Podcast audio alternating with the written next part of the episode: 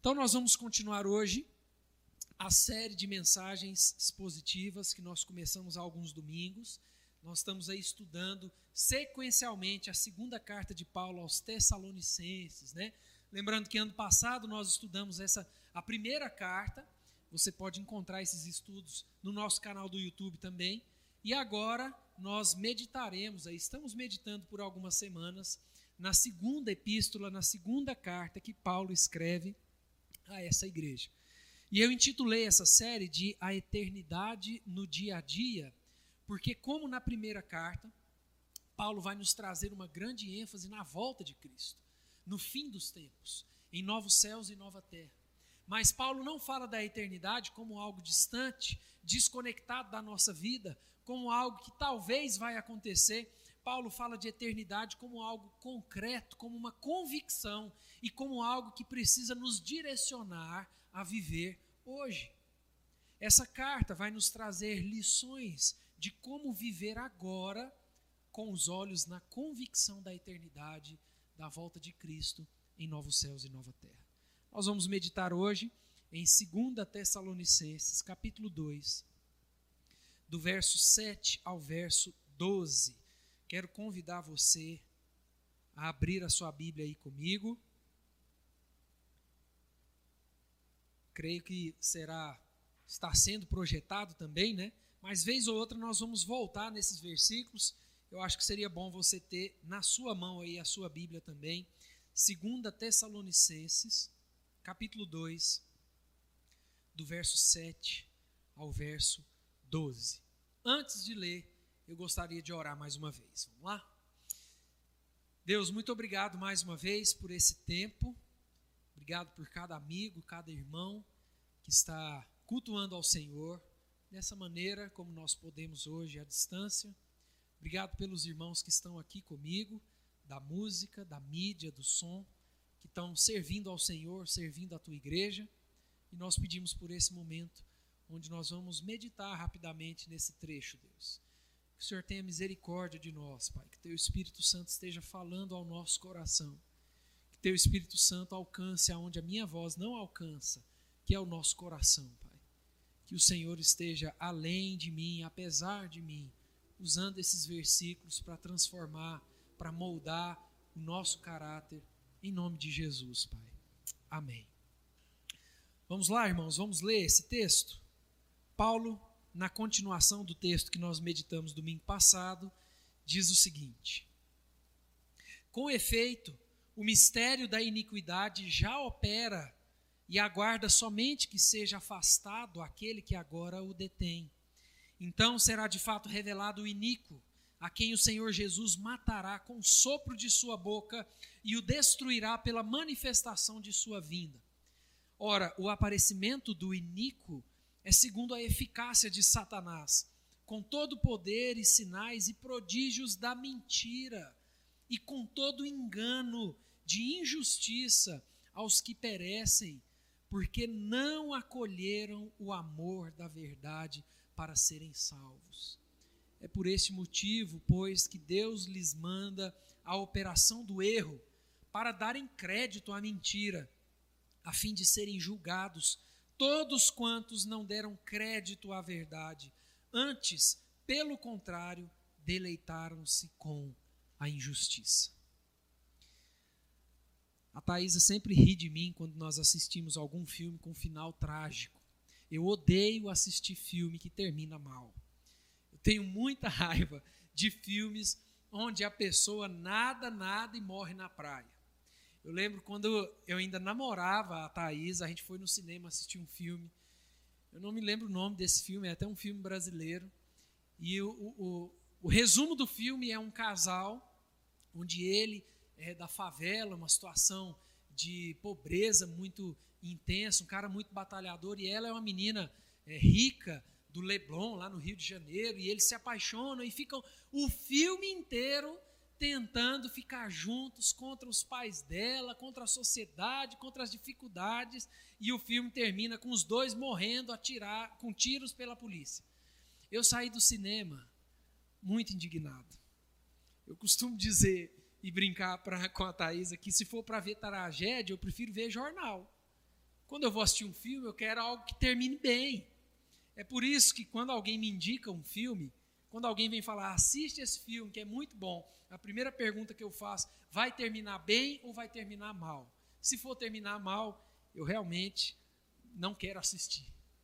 Dependendo da resposta, eu vou assistir o filme ou não. Por que, que eu estou dizendo isso? Esse texto que nós acabamos de ler é justamente um spoiler, né? De que o fim dos tempos, para os crentes no Senhor Jesus, é um bom fim, é um bom final, é um final de vitória. Nós já temos conversado sobre essa carta. Eu tenho falado que o primeiro contato de Paulo com essa igreja, Paulo e os missionários, está lá em Atos 17. Leia Atos 17 para você ver como foi o primeiro contato de Paulo e seus amigos em Tessalônica. Foi um contato rápido, mas eficaz. Nós vemos a conversão de judeus, conversão de mulheres da alta sociedade ali também. Vemos também uma grande revolta da liderança político-religiosa daquela cidade, expulsando logo Paulo e seus amigos dali. E os estudiosos vão dizer que a primeira e a segunda carta aos Tessalonicenses foram escritas num curto intervalo de tempo. E é muito importante a gente lembrar, como eu tenho dito, que o contexto aqui é um contexto de perseguição.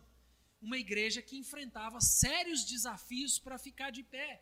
É por isso também que nós vemos o apelo de Paulo para que aquela igreja olhasse para novos céus e nova terra, para a eternidade garantida em Cristo Jesus, para que essa igreja ficasse firme, buscando uma vida de acordo com a vontade de Deus, investindo de fato tempo no que realmente valeria a pena.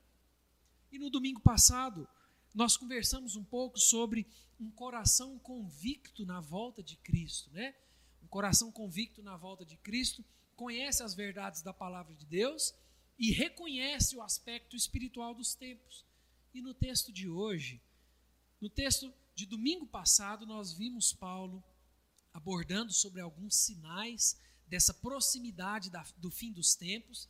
Paulo falou sobre apostasia, sobre esse homem da iniquidade, e hoje no texto que nós estamos estudando, na continuidade desse texto, Paulo continua a sua linha de raciocínio, falando sobre esse mistério da iniquidade, sobre esse homem né, escatológico, esse homem da iniquidade, mas nos mostrando a vitória e a justiça que existem em Jesus Cristo.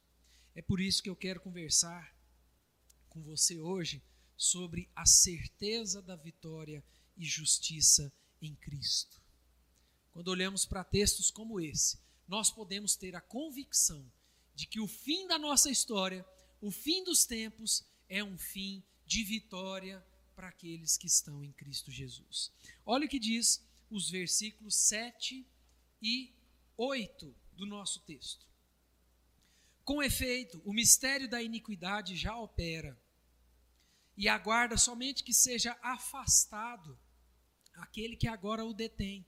Então será de fato revelado o iníquo, a quem o Senhor Jesus matará com o sopro de sua boca e o destruirá pela manifestação de sua vinda.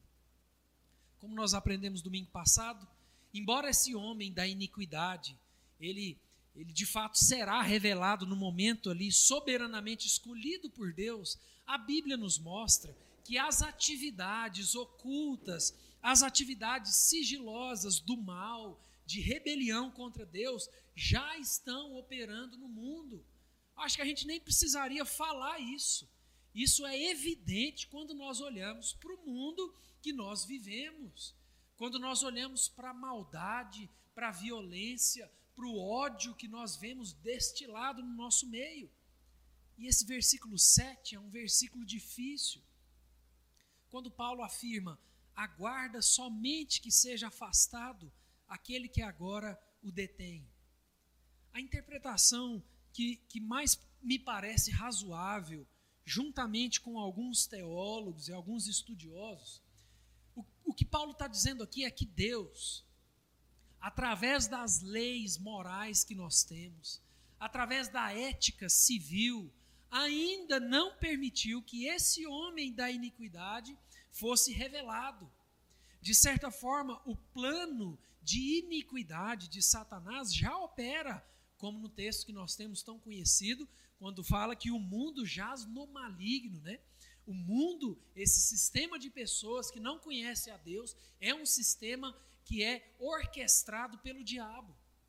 Mas as leis, a ordem, a civilidade, tudo isso tem sido instrumentos de Deus para segurar, para impedir esse homem da iniquidade. O que nós entendemos é que no tempo escolhido por Deus, numa sociedade totalmente sem ética, sem escrúpulos, sem respeito, que é o que nós estamos começando a ver, Deus permitirá a revelação desse homem e assim virá o fim dos tempos. É o que Paulo diz no verso 8, quando ele diz: Então será de fato revelado o iníquo, a quem o Senhor Jesus matará com o sopro de sua boca e o destruirá pela manifestação de sua vinda. Um comentarista muito conhecido no nosso meio, um teólogo, diz o seguinte a respeito desse trecho: O antagonista final, aquele que corrompe publicamente todas as ordenanças de Deus, é o anticristo, esse homem da iniquidade. Quando o tempo próprio chegar, o esquema de Satanás será visivelmente realizado. O mistério será substituído por um homem.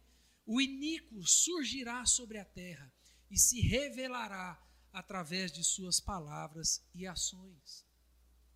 E Paulo continua o verso 8 dizendo que esse iníquo, esse homem escatológico, esse homem que vai se levantar, que vai ser revelado, um homem com influência social e política como conversamos domingo passado, ele será derrotado por Cristo.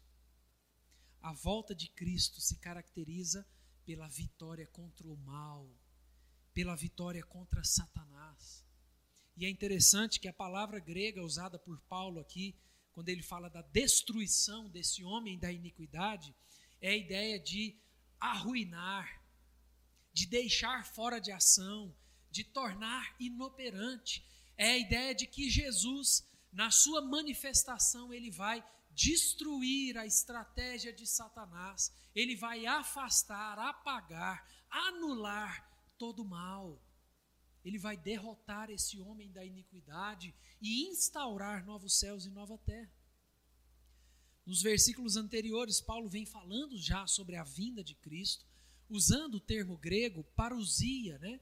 falando sobre o encontro da igreja com Jesus Cristo, o encontro do seu povo com Jesus Cristo, mas aqui, além desse termo parousia, Paulo usa a expressão epifania, que é justamente para falar do Jesus encarnado, visível, voltando para inaugurar novos céus e nova terra.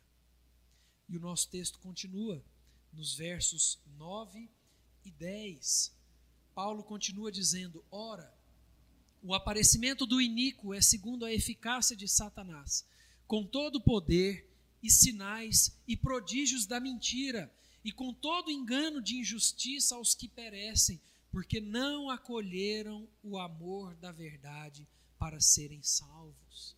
Nós vemos o relato de Paulo mostrando que tanto o mistério da iniquidade quanto o homem da iniquidade tem por trás de si o próprio diabo. Ou seja, somente Jesus Cristo tem poder para derrotá-lo. Nenhum homem, nenhum ser humano é capaz de conter ou vencer as forças de Satanás, somente o nosso Deus. E percebam que essa manifestação de Satanás, através desse homem, que será revelado no fim dos tempos, esse homem da iniquidade, essa manifestação vem através de poder, sinais e prodígios. A Bíblia nos mostra a existência de falsos cristãos, gente que acha que conhece a Jesus, que na verdade são filhos do diabo, estão de fato afastados, separados de Deus. a Bíblia mostra falsos ministros, falsos pregadores que pregam um falso evangelho. É por isso, por exemplo, que Jesus diz, é, profetiza né, e, e mostra na sua vinda, no novos céus e nova terra, pessoas chegando diante dele falando: Mas Senhor, em teu nome nós expulsamos demônios, nós pregamos o evangelho, nós curamos pessoas. E Jesus vira para esse povo, para essas pessoas, e fala, e fala Apartai-vos de mim, porque eu não vos conheço. Olha o que diz em Gálatas, capítulo 1, versos 6 a 9. Não precisa abrir, eu vou ler para você. Se quiser anotar, depois você pode ler. Gálatas 1, 6 a 9 também Paulo diz: Admira-me que estejais passando tão depressa daquele que vos chamou na graça de Cristo para outro evangelho, o qual não é outro, senão que há alguns que vos perturbam e querem perverter o evangelho de Cristo. Mas ainda que nós, ou mesmo um anjo vindo do céu, vos pregue um evangelho que vá além do que vos temos pregado, seja anátema ou seja, seja amaldiçoado. Assim como já dissemos, e agora repito: se alguém vos prega evangelho que vá além daquele que recebestes, seja amaldiçoado. O poder, os sinais, os prodígios são reais, mas o que Paulo mostra é que são procedentes, né, o que procedem de falsidade e de engano. Irmãos, Vejam a conexão que Paulo faz desse falso evangelho, desses prodígios e sinais e milagres que procedem de falsidade com a injustiça, com a enganação. Tantas pessoas no nosso contexto brasileiro, na nossa cidade, seguindo um falso evangelho, vendo coisas extraordinárias acontecendo muitas vezes e achando que estão no caminho de vida, mas na verdade é um caminho de morte. Olha o comentário desse teólogo. Ora, essa vinda do antagonista final com seu poder, sinais e prodígios mentirosos, ainda que seja observada por crentes e descrentes, tem o efeito de enganar os que estão perecendo. É o que nós vemos no nosso contexto hoje. Ao invés de aceitar a Cristo como Senhor e Salvador de suas vidas, nós vemos muitos homens e mulheres que se perdem na busca pelo milagre instantâneo, achando que isso sempre vem de Deus. Afinal, nós queremos mais os milagres de Deus ou o Deus dos milagres? E Paulo termina o nosso texto, versículos 11 e 12, dizendo: É por este motivo, pois, que Deus lhes manda a operação do erro, para darem crédito à mentira, a fim de serem julgados todos quantos não deram crédito à verdade, antes, pelo contrário, deleitaram-se com a injustiça. Se por um lado, como nós dissemos no início, existe a garantia né, de um bom final para aqueles que estão em Cristo, existe a garantia de um péssimo final para aqueles que não se arrependerem e não se voltarem para Jesus. E nós temos aqui versículos muito fortes, palavras muito fortes. Basicamente, o que o texto vai dizer nesses versículos 11 e 12 é que, pela dureza de coração, pela insistente negação da verdade, o próprio Deus cega o entendimento desses homens, para que de fato eles não creiam na verdade e creiam na mentira. O capítulo 1 de Romanos vai nos mostrar um pouco isso. É um exemplo claro do homem insistente numa vida de pecado, insistente numa vida fechada para Deus, insistente num coração que vira as costas para as verdades do Evangelho. E eu quero ler um texto desse desse capítulo, um trecho desse capítulo, Romanos 1, de 18 a 25. Olha o que Paulo também diz.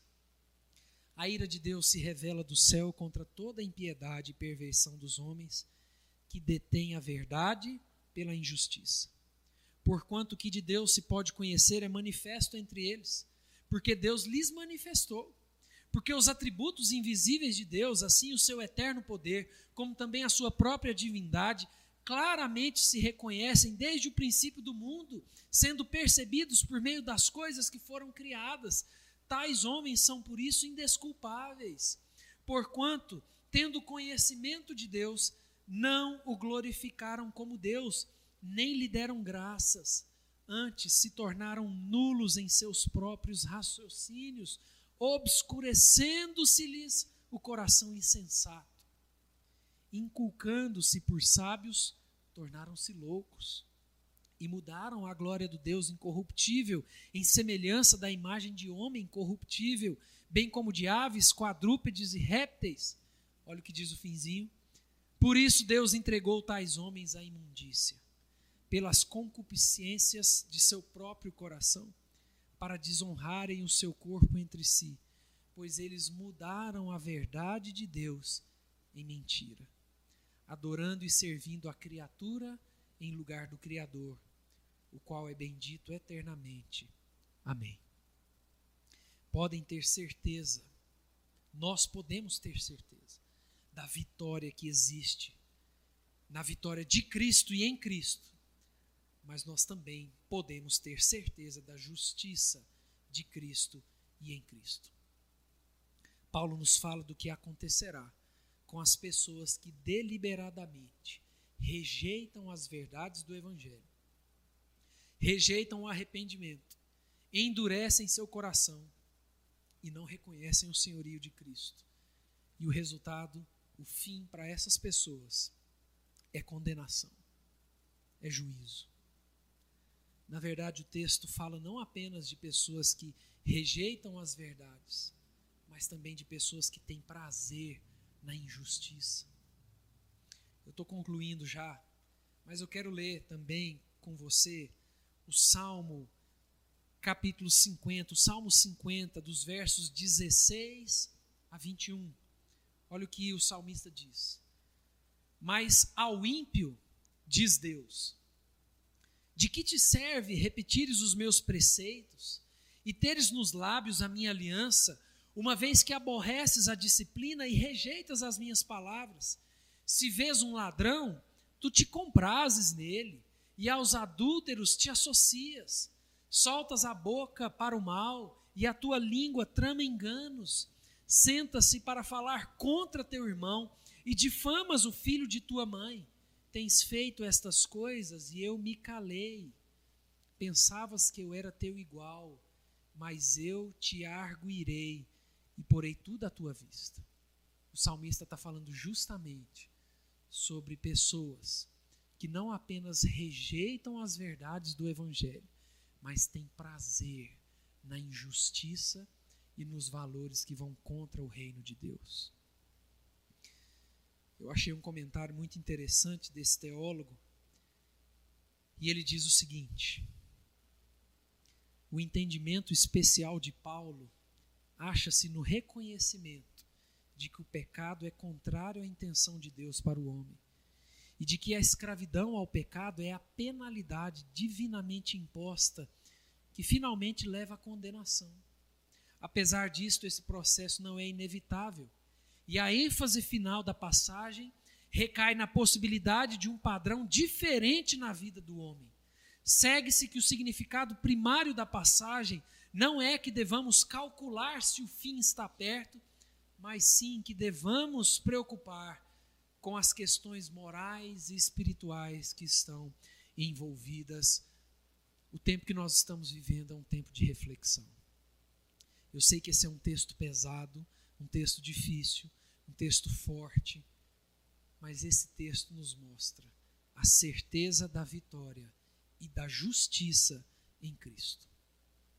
Ao contrário, meus irmãos, de um filme que começa, que a gente começa a assistir e não sabe como vai ser o final, e muitas vezes a gente começa a assistir um filme e se frustra com o final do filme, a Bíblia nos revela muito bem o final da história, o fim dos tempos nós temos certeza da vitória de Jesus e, consequentemente, a nossa vitória, a vitória do seu povo, da sua igreja.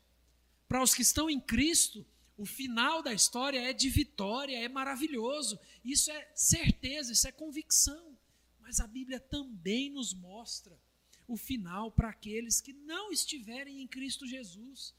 A justiça de Deus se manifesta através de Cristo para a sua igreja, mas também como condenação para aqueles que rejeitam o Evangelho.